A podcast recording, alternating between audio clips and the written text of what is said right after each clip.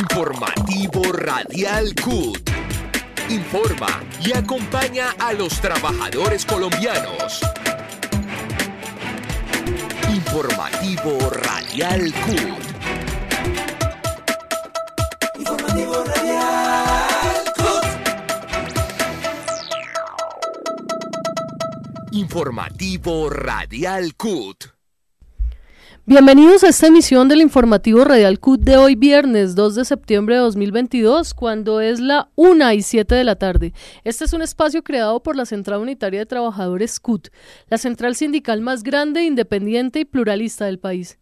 Este espacio es producido por el equipo de comunicaciones de la CUT. Hoy tendremos temas de actualidad del mundo laboral, económico, social, político y ambiental del país. Los estaremos acompañando en la conducción de este espacio Mauricio Castañeda, Carol Loaiza, quien les habla, y en la parte técnica nos acompaña Carlos Illón bajo la dirección de Jairo Arenas, director de comunicaciones de la CUT. El día de hoy hablaremos sobre la Conferencia Nacional del Trabajo, evento convocado por las centrales sindicales CUT, CTC y CGT, con el apoyo de la plataforma de agenda laboral el próximo 8 de septiembre, con el propósito de presentar al país y al nuevo gobierno la agenda laboral del movimiento sindical que busca darle solución a la problemática social de millones de colombianos. No olviden seguirnos en nuestras redes sociales donde nos encuentran como CUT Colombia y ver el programa de televisión Actualidad CUT los sábados por Canal Capital a las 9 y 30 de la mañana. Encuéntranos de lunes a viernes a la una de la tarde por www.cut.org.co y nuestras redes sociales. CUT Colombia.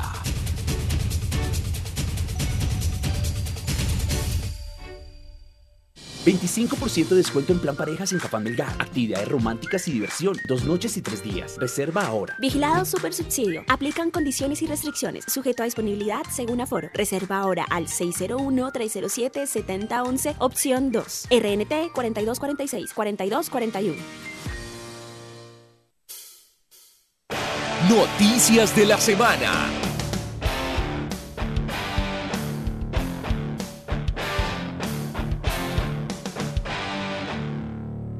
Bueno, y hasta ahora en el informativo Radial CUT nos acompañan Francisco Maltés, Edgar Mojica y Fabio Arias, presidente, segundo vicepresidente y fiscal de la CUT respectivamente. Francisco, buenas tardes. Hagamos un balance en materia laboral y sindical de lo que se vivió esta semana. Esta semana se realizaron varias plenarios de subdirectivas de la CUD en todo el país para continuar socializando el gran, la gran conferencia nacional de trabajo que se realizará el 8 de septiembre y para impulsar las tareas contenidas en el plan de acción eh, nacional y regional. También queremos registrar que se, los trabajadores de las orquestas de salsa en Cali se han organizado, han conformado un sindicato para defender el derecho al trabajo, toda vez que en la administración del distrito de Cali y en varios eventos se prefieren las orquestas internacionales sobre las nacionales, generando por supuesto eh, que se pierdan puestos de trabajo, que no se tenga en cuenta eh, la gran calidad de las orquestas nacionales.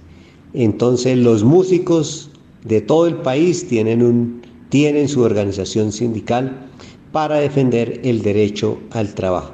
Esta organización se llama Sí Salsa pero pueden a ella vincularse todos los artistas eh, de la música en el país. Edgar Mojica, buenas tardes. El segundo vicepresidente de la CUT nos acompaña hoy. En días pasados se desarrolló el plenario sindical nacional convocado por primera vez en la historia de la USO, el sindicato petrolero más grande del país. Hagamos un balance de esa reunión. Eh, bueno, creo que el balance de, del encuentro nacional de dirigentes de la USO es muy positivo. Llegaron cerca de 300 compañeros y compañeras de todo el país. Es un hecho que ocurre en, la historia de la USO por primera vez. Eh, fue un debate franco, eh, abierto y eh, que saca conclusiones muy positivas de de cara al ejercicio de negociación colectiva que se viene con Ecopetrol, de cara a fortalecer la lucha por los derechos de los trabajadores, especialmente los derechos de los trabajadores de firmas contratistas, eh, así como eh, las propuestas que de la uso se van a presentar al gobierno sobre fortalecimiento de Ecopetrol como una empresa de energía del país, las propuestas de transición energética, las propuestas de ley orgánica de hidrocarburos, entre otras. Entonces es, es un gran esfuerzo y creo que los resultados fueron muy importantes. Fabio Arias, fiscal de la CUT, bienvenido a este importante espacio, este medio de comunicación de la CUT Nacional, el informativo Radial CUT. Esta semana se dio a conocer la cifra de desempleo del mes de julio de 2022, que fue del 11%. ¿Qué opinión le merece esto a la CUT?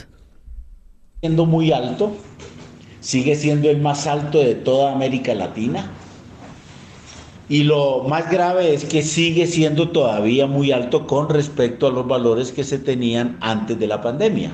Por tal motivo, toda esa reactivación económica que dijo el gobierno anterior de Duque, que, eh, era una maravilla dado de sus trabajos, pues no ha tenido sino única y exclusivamente repercusión en los grandes monopolios de las grandes multinacionales y a los trabajadores no se les ha significado absolutamente ninguna mejoría en sus condiciones de empleo y de ingresos. Por tal motivo el hambre, el desempleo y, la pobreza siguen siendo la constante en nuestro país y esperamos obviamente que el gobierno de Gustavo Petro con la reforma tributaria para la inversión social empiece a resolver por lo menos lo más urgente y a largo plazo mejore significativamente las tasas de desempleo eh, sobre la base de que implique una inversión fuerte en el agro, una reforma agraria y una reindustrialización del país que sí verdaderamente eh, van a eh, vincular nuevos trabajos y nuevos empleos en el país. Francisco Maltés, presidente de la CUT. La CUT viene acompañando el proceso que viene adelantando el Sindicato de Justo y Bueno. ¿Qué avances con el Ministerio de Trabajo han surgido en los últimos días? En Justo y Bueno laboraban aproximadamente 7.000 trabajadores. Esta empresa entró en una crisis económica desde el año pasado y lamentablemente no contamos con la voluntad política del gobierno de Duque que permitiera que nuevos socios llegaran o en su efecto eh, obtener un préstamo del sector bancario público para poder continuar negociando y funcionando. Por esa razón, en el transcurso de este año eh, se han despedido cerca de 4.000 trabajadores, hoy quedan solo 3.000 y las tiendas se han reducido a menos de la mitad. En el gobierno de Gustavo Petro hemos encontrado la posibilidad que el FINDETER le haga un préstamo a la empresa justo y bueno para que ésta pueda mantener la operación. Y si mantiene la operación, por supuesto, los 3.000 trabajadores preservarán su puesto y eh, podemos ir se puede ir avanzando en la apertura de nuevas tiendas a lo largo y ancho del país. En el transcurso de este mes creo que este tema se puede definir favorablemente para los trabajadores de justo y bueno. Bien, cuando es la 1 y 15 de la tarde, también estamos hablando con Edgar Mojica. Él es el segundo vicepresidente de la Central Unitaria de Trabajadores. Edgar, también eh, uno de los principales gestos de paz del gobierno de Gustavo Petro fue enviar una delegación a La Habana, en Cuba, para el restablecimiento de las conversaciones con el ELN. ¿Cuál es el significado para los colombianos de esta decisión política? Creo que es importante eh, destacar la posición de el gobierno de Gustavo Petro de cara a reactivar los diálogos con el Ejército de Liberación Nacional. También veo positivo que el Ejército de Liberación Nacional haya dado muestras de esa voluntad, no solo expresándolo públicamente, sino eh, dejando en libertad a personas que tenían retenidas, entre ellos a varios militares. Eh, ahora lo, más eh, importante es que pues que se puedan cumplir los, los protocolos, que se pueda nombrar la delegación oficial tanto del ELN como del gobierno y reiniciar esa ruta de, diálogos que, contribuya a las transformaciones que el país necesita para vivir en paz. También queremos preguntarle a Fabio Arias, fiscal nacional de la CUT, eh, ¿Qué significa para los trabajadores colombianos el nombramiento de Edwin Palma, quien proviene del sindicalismo, fue presidente de la Unión Sindical Obrera eh, y siempre estuvo pues ligado a las distintas luchas del movimiento sindical? ¿Qué significa eh, para los trabajadores el nombramiento de Edwin Palma como viceministro de Relaciones Laborales, Fabio? Pues primero, este es un gobierno popular. Dentro de ese gran espectro popular estamos los trabajadores y está el sindicalismo, por supuesto, como una organización social muy significativa. De tal manera que lo que vemos allí de parte del presidente Gustavo Petro es un reconocimiento a los trabajadores y al sindicalismo en el cual se ha desempeñado Gustavo eh, Edwin Palma en los últimos 20 años. Lo vemos como un gran reconocimiento a los trabajadores del sindicalismo y en particular a la labor que hizo dentro de la campaña, eh, tanto al Congreso como a la presidencia del compañero Edwin Palma en el Magdalena Medio. Una y 17 de la tarde, Francisco Maltés, eh, también pues sabemos algo que, que hemos venido haciendo promoción en los últimos días y es sobre la Conferencia Nacional del Trabajo y por eso queremos preguntarle a usted, Francisco, como presidente de la CUT, cuál es la importancia de esta primera Conferencia Nacional del Trabajo y qué se espera de este importante evento el próximo 8 de septiembre y de paso a nuestros oyentes la invitación es para que se conecten a la transmisión que estaremos realizando este jueves 8 de septiembre por nuestras redes sociales de la CUT. Eh, en Colombia no habíamos logrado tener una agenda social durante muchos años, con un contenido profundo, analizada, discutida en todos los sectores sociales como los principales ejes de lucha. Pues bien, hemos tenido en el campo laboral, hemos tenido opiniones, hemos tenido propuestas eh, argumentos para defender nuestros derechos. Pero en este momento se conjugan dos cosas muy importantes, que es la llegada de un nuevo gobierno desde el pasado 8 de, 7 de agosto, eh, que contiene una agenda social. Y por supuesto en esa agenda social tiene el tema del trabajo como uno de los elementos importantes de la misma. Entonces, eh, el movimiento sindical por iniciativa de la CUT ha venido trabajando en la celebración de la primera Conferencia Nacional del Trabajo, donde definiremos una, agenda estratégica para estos cuatro años. Y creemos que puede ser para más largo plazo, donde tenemos objetivos político-laborales a corto, mediano y largo plazo que se pueden ir desarrollando eh, armónicamente y sin necesidad de que el uno obstruya el desarrollo y la vigencia del siguiente. Entonces, eh, la importancia es que vamos a tener una propuesta estratégica para muchos años de movilizaciones sociales en Colombia, enarbolando y defendiendo los derechos de los trabajadores y las trabajadoras. La participación en la conferencia del trabajo del 8 de septiembre ha desbordado todos los cálculos que habíamos previsto. Eh, la participación de delegaciones extranjeras va a ser muy importante. La presencia de los presidentes y presidentas de las altas cortes, por supuesto, nos ayuda en este debate para que se conozcan las opiniones de los trabajadores, nuestra agenda la participación de las comisiones séptimas de Senado y Cámara excepcional y eh, el compañero presidente se ha comprometido a participar en la parte final de la conferencia, al igual que la ministra de Trabajo. Por eso queremos invitar a todos los colombianas y colombianas a que de las 8 de la mañana del jueves 8 de septiembre se vinculen a la página web de la CUT para seguir la transmisión de la Conferencia Nacional de Trabajo.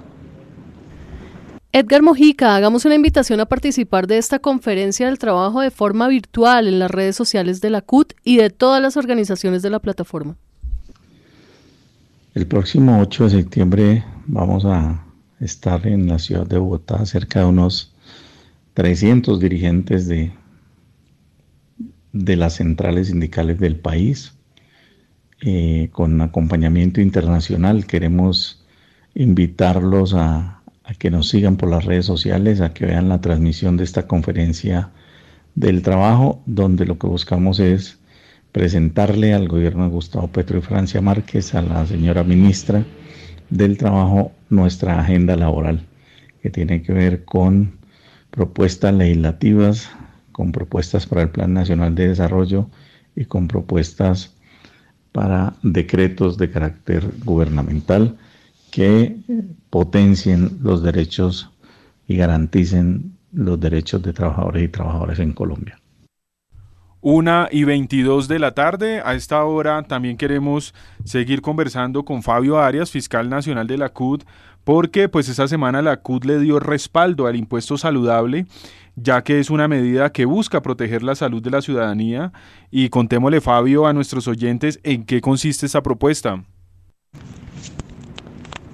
El gobierno nacional involucró dentro de la reforma tributaria que acaba de presentar eh, el impuesto a las bebidas azucaradas y a los alimentos ultraprocesados. Unos y otros son responsables de la obesidad, de la diabetes y de la hipertensión. Y eso le sigue costando mucha plata al sistema de salud en Colombia. Y recuerde que todos los recursos de la salud provienen directamente del Estado. De tal manera que lo que se está haciendo es que estas grandes multinacionales de las bebidas y de los alimentos ultraprocesados y también obviamente de muchas empresas nacionales monopolistas, pues entiendan perfectamente que el mundo viene cambiando, que hay unas nuevas prioridades en el mundo y entre ellas exactamente la de una alimentación saludable. Eh, de tal manera que nosotros eh, respaldamos plenamente ese tipo de impuestos para desestimular eh, unas bebidas y unos alimentos que obviamente no contribuyen a la salud. Y para finalizar este segmento, Fabio Arias, fiscal de la CUD, hace una invitación a participar de esta conferencia del trabajo de forma virtual en las redes sociales de la CUD. La Conferencia Nacional del Trabajo, programada por las centrales obreras y una serie de plataformas laborales que nos ayudan en esto de la agenda laboral frente al gobierno, pues es un evento muy importante, especialmente porque ahí las centrales obreras le propondrán al gobierno nacional la agenda laboral que requiere el país. Viejos eh, aspiraciones de los trabajadores, como no más intermediación laboral, como fortalecimiento del sindicalismo, como el Estatuto del Trabajo, etcétera, son eh, medidas muy importantes que requiere obviamente el mundo del trabajo. Y allí van a ser expuestas por parte de las tres centrales obreras.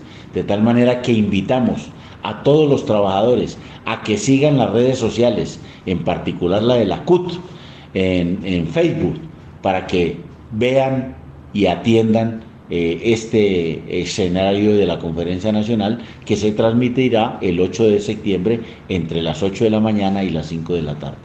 A ese evento están invitados tanto el presidente Gustavo Petro como la ministra de Trabajo, eh, Glorine Ramírez.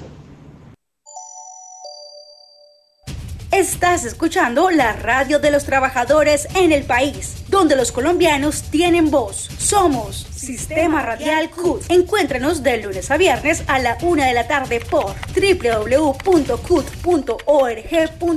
y en nuestras redes sociales como CUT Colombia.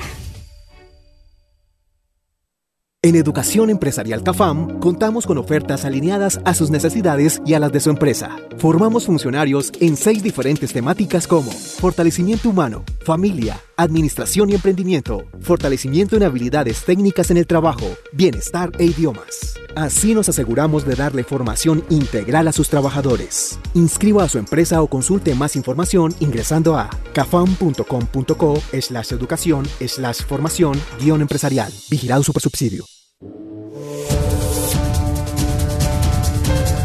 La voz de los trabajadores. Una y 26 de la tarde eh, de este viernes 2 de septiembre y pues bueno, como lo habíamos mencionado anteriormente, el próximo 8 de septiembre, es decir, el próximo jueves, las centrales sindicales CUT, CTC y CGT, con el apoyo de la plataforma de agenda laboral conformado por la Escuela Nacional Sindical, el Centro de Estudios del Trabajo, Sede Trabajo, la Fundación Friedrich Edberg Foundation, FESCOL, Centro de Solidaridad de la FLCIO, la Red de Asistencia Legal de Trabajadores la Corporación de Trabajo Decente, Asolaborales, Defense, Cajar, el Observatorio Laboral de la Universidad del Rosario, la Universidad de La Salle, Corpeís, UNEP y Viva la Ciudadanía realizará la primera Conferencia Nacional del Trabajo, cuyo objetivo es presentar para la consideración de todos los actores del mundo de trabajo las propuestas para la agenda del cambio laboral que han elaborado las principales centrales sindicales del país. Carol, contémosle a nuestros oyentes del informativo radial de la CUT eh, quiénes participarán y quiénes están allí. Bueno, en este importante evento del 8 de septiembre participará, se espera que participe el presidente de la República, Gustavo Petro, la ministra de Trabajo, Gloria Inés Ramírez, los presidentes de las Cortes, eh, las eh, congresistas de la Comisión Séptima y muchos actores del mundo laboral y social del país. Eh, hoy nos hacen una invitación a participar Ricardo Jaramillo, de asesor de Viva la Ciudadanía. Desde la Corporación Viva la Ciudadanía les invitamos a seguir la transmisión de la Conferencia Nacional del Trabajo el próximo 8 de septiembre. La conferencia es el escenario en el que se presentarán para la consideración de todos los actores del mundo del trabajo las propuestas para la agenda de cambio laboral que han elaborado las principales centrales sindicales del país. Contará con la participación del presidente de la República, la ministra del Trabajo, la Organización Internacional del Trabajo, centrales sindicales internacionales, las comisiones séptimas del Congreso de la República, magistradas y magistrados de las altas cortes, delegaciones de gobiernos de algunos países que tienen acuerdos comerciales con Colombia y de otras organizaciones internacionales. Les invitamos a seguir la transmisión a través de las redes de la CUT, de las centrales sindicales y también de las organizaciones que hacemos parte de la Plataforma Laboral para la Paz. También nos acompaña Sofía Espinosa, presidenta de la UNEP.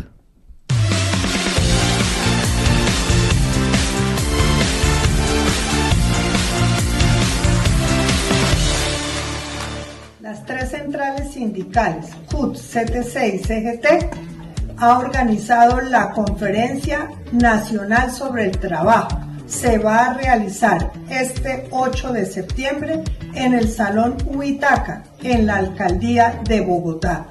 Todos los trabajadores estamos interesados en construir una agenda para buscar tener condiciones de trabajo decentes. Los invitamos a participar, a seguir la transmisión por Facebook Live en la CUT y por Facebook de la UNED. Soy Sofía Espinosa Ortiz, presidenta nacional de la Unión Nacional de Empleados Bancarios UNED. También nos envía un mensaje de invitación a este 8 de septiembre Mary Laura Perdomo. Ella es coordinadora para América Latina y el Caribe de la red ILO Network.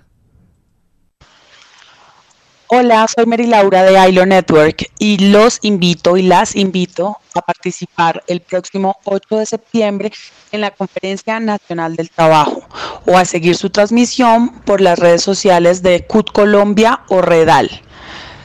El movimiento sindical presenta su agenda laboral a promover con el Gobierno del Cambio y con el nuevo Congreso de la República. No se lo pierdan. Estás escuchando la radio de los trabajadores en el país, donde los colombianos tienen voz. Somos Sistema Radial CUT. Encuéntranos de lunes a viernes a la una de la tarde por www.cut.org.co y en nuestras redes sociales como CUT Colombia. Hablan los sindicatos. Una y 31 de la tarde y también nos acompaña eh, el día de hoy. Estamos hablando con Carlos Romer, presidente de Sí Salsa, el sindicato de músicos de la salsa, quien nos cuenta sobre el origen, la estructura y la situación del gremio. Carlos, cuéntenos sobre el surgimiento de Sí Salsa, qué situaciones o problemáticas estaban pasando para tomar la decisión de unirse en un sindicato. Muchas gracias, Laura, y todos los amigos de la CUT y compañeros por la entrevista. Si Salsa eh, surge mm, viendo y analizando pues las dificultades y las necesidades de los músicos salseros en la ciudad de Cali. Eh, Cali es supuestamente en el mundo entero la capital de la salsa, pero en la realidad eso no se aplica como debe ser. Hay mucha trascendencia para los bailarines que son nuestros amigos y son compañeros del gremio. Han logrado cosas muy importantes, ellos tienen, están muy bien, muy unidos y han hecho un trabajo muy bonito. Pero resulta que Cali no es solo bailarines. Aquí hay bastantes músicos, muchísimos músicos de gran calidad. Son de tanta calidad que los extranjeros que vienen a Colombia contratados por empresarios de acá, utilizan orquestas conformadas por caleños y suenan igual o mejor que las orquestas originales, como si hubiesen sido traídas del exterior también. Entonces surge por esta situación un desprecio total de las administraciones municipales, especialmente la actual.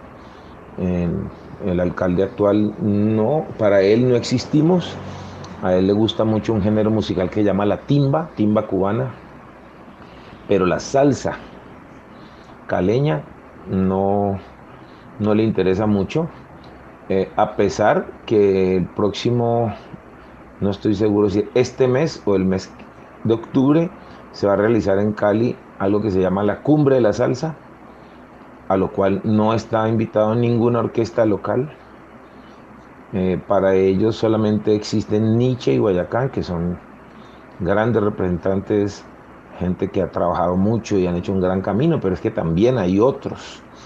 Hay gente joven haciendo salsa y son completamente desconocidos eh, por la administración, por la Secretaría de Cultura. A veces nos llaman, a veces algunos nos llaman, pero eh, para que vamos a tocar gratis, para que colaboremos. Entonces, todas estas problemáticas nos llevaron a reunirnos eh, y tomar esta decisión de sindicalizarnos. Eh, buscamos la asesoría del abogado Elmer Montaña, persona que ha sido fundamental en este proceso. Hicimos varias reuniones con él y tomamos la decisión de, de asociarnos en un sindicato. Una y 34 de la tarde, mientras hablamos con Carlos Romero, presidente del Sindicato de Músicos de la Salsa, queremos enviarle un saludo muy especial a todas las personas que reportan sintonía desde diferentes lugares de Colombia, nos reportan sintonía desde Lorica, eh, eh, Apartado, Villavicencio, Barranca Bermeja, acá en Bogotá también tenemos sintonía. Y pues bueno, a todas las personas invitarles también a que compartan este enlace con sus contactos, que hagan llegar esta información. Y recuerden, recuerden que el próximo jueves 8 de septiembre es la Conferencia Nacional del Trabajo.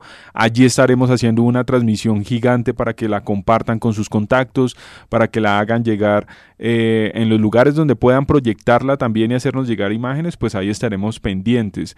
Y con Carlos Romero retornamos con él, presidente del Sindicato de Músicos de la Salsa, para que nos comente eh, cuántas personas conforman el sindicato, cómo es estructurado y qué es lo que buscan también.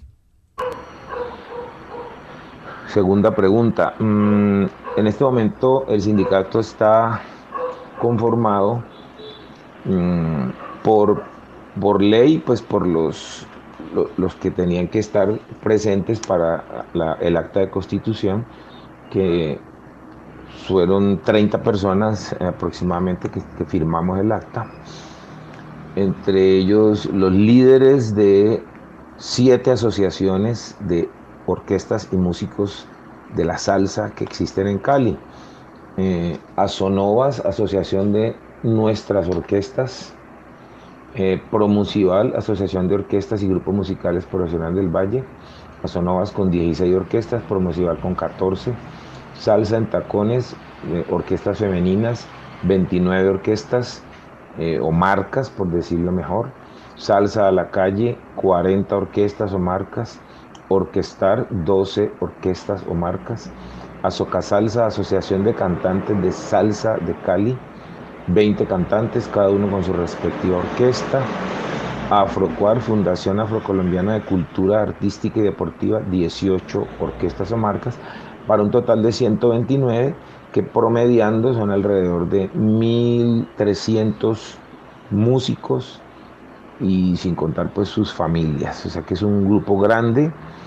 Eh, no están todos los de Cali porque eh, este proceso pues había que empezarlo con los que se unieran inicialmente. Aspiramos a, que se sigan uniendo mm, otros compañeros y aspiramos a hacer un movimiento fuerte que busca mm, la equidad, busca la equidad, eh, busca mejor trato, más visibilidad, que si Cali la capital de la salsa, que haya participación de todos los que están al lado, alrededor del nombre salsa que en el mundo entero Cali sea apreciado por la salsa, que los turistas vengan a ver orquestas en vivo, bailarines, vengan a ver exposiciones de música, que la gente se vaya de Cali pensando, Cali es salsa, Cali respira salsa, pero a veces Cali respira más otras cosas, a veces Cali respira más Petronio Álvarez, y sí, Petronio Álvarez es muy bonito y todo, pero es que Cali es salsa. Eh, en la asamblea de fundación tuvimos la presencia de Fabio Montenegro, representante de la CUT, que fue muy valiosa, él nos está colaborando mucho, nos está asesorando. El presidente de la CUT, eh, Francisco Maltés, que nos dirigió unas palabras muy eh, motivadoras. Y también estuvo el presidente Zonal Judicial, Diego Escobar. Eh, todos los compañeros mm, músicos que estuvieron presentes eh, quedaron muy agradecidos con estas visitas y esperamos que este sindicato tome la fuerza que queremos para poder hablar eh, con fuerza, con decisión, con determinación ante la administración local y, y por qué no, nacional. Una y 39 de la tarde, continuamos acá en el informativo radial de la CUD, hablando con Carlos Romero, presidente de CISALSA, el sindicato de músicos de la salsa, y también queremos preguntarle qué es lo que quisieran lograr con esta unión, con esta creación de este nuevo sindicato. Tercera pregunta, eh, lo que se quiere lograr con esta unión es que... Mm, en el mundo entero, en Colombia, en el Valle del Cauca, eh, todas las personas tengan claro y sepan que hay músicos en Cali que hacen salsa todo el tiempo. Hay producciones musicales nuevas, que las emisoras también nos ayuden a difundir estas nuevas producciones musicales, que la administración local trabaje de la mano con nosotros, no en contra de nosotros para que saquemos adelante nuestra ciudad, nuestra cultura. Eh, que la salsa sea un, una, un, elemento, digámoslo así, que ayude a la economía de nuestra ciudad y que nuestros músicos mm, tan golpeados con la pandemia tengan una mejor opción y mejor calidad de vida. Muchas gracias. Una y cuarenta de la tarde. Bueno, y para finalizar con Carlos Romero, presidente de Cisalsa, eh, queremos preguntarle, cuéntenos cuál es la situación actual también, hagamos una radiografía de cómo se encuentran todos los músicos que giran alrededor de la industria de la salsa. Eh, Carlos. Eh, para la gran mayoría de los músicos de Cali la situación es dramática no hay oportunidades de trabajo. Muchas discotecas dicen apoyar y lo que hacen es ofrecerles conciertos un, día jueves cuando no hay mucho movimiento de público y les dicen ustedes pueden recoger el dinero de las entradas, o sea, eso le llamamos en la música por puerta. Entonces, si la entrada vale 10 mil pesos, entonces todo lo que se recoge en la puerta es para el músico. Y el dueño de la discoteca pues vende su licor y no pierde nada, no invierte. Entonces, un jueves a una discoteca pueden entrar 50 personas, entonces eso es indigno para un músico, 500 mil pesos para una orquesta. Eso está pasando. Eh, hay, artistas que gracias a Dios han logrado superar, mm, eh, superarse y tener una carrera musical mm, próspera. Pues gracias a Dios ya no tienen este, problema, pero son unos cuantos. Y el resto, toda la masa, la cantidad, eh, pasando dificultades, eh, no tienen para el arriendo, no tienen seguridad social muchos no tienen ni siquiera EPS, eh, tienen que trabajar en otras cosas para subsistir. La situación es crítica y eh, la alcaldía y la, administración municipal gastándose miles de millones en eventos que, que podrían eh, mm, incluir a todo este gremio para que también tengan una movilidad y tengan unos recursos y que todos nos beneficiemos. Eh, lo que queremos lograr es eso, más un, un trato más digno para todo el gremio musical. Muchísimas gracias a todas las personas que han reportado su sintonía desde distintos lugares eh, del país. También pues a Carlos Romero por esta eh, entrevista. Él es el presidente de CISALSA, Sindicato de Músicos de la Salsa. Nosotros eh, en el informativo radial de la CUT eh, seguimos invitándoles para que compartan este enlace con sus contactos, con sus compañeros de sindicato y también para que visiten nuestras redes sociales. En todas nos van a encontrar como CUT Colombia. Ustedes en Twitter, en Facebook, en Instagram y en TikTok, en todas nos van a encontrar allí como CUT Colombia.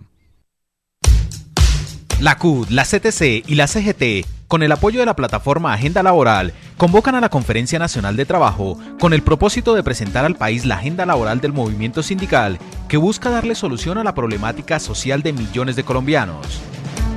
Los invitamos a seguirnos por la página web www.cud.org.co y las redes sociales de todas las organizaciones convocantes. Estás escuchando la radio de los trabajadores en el país, donde los colombianos tienen voz. Somos Sistema Radial CUT. Encuéntranos de lunes a viernes a la una de la tarde por www.cut.org.co y en nuestras redes sociales como CUT Colombia. Noticias de la semana.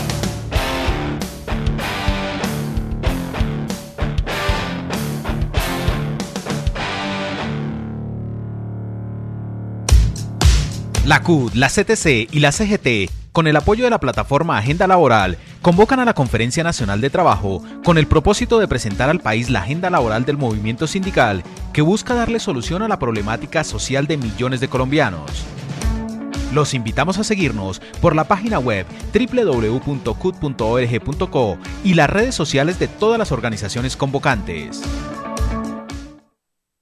Con la participación de presidentes y dirigentes de las diferentes subdirectivas se llevó a cabo la reunión nacional de, la Unión General de Trabajadores Independientes y de la Economía Informal UGTI, con el fin de avanzar en el fortalecimiento del sector informal del país. Pamela Gamboa, fiscal nacional de la UGTI, habla en el informativo Radial CUT.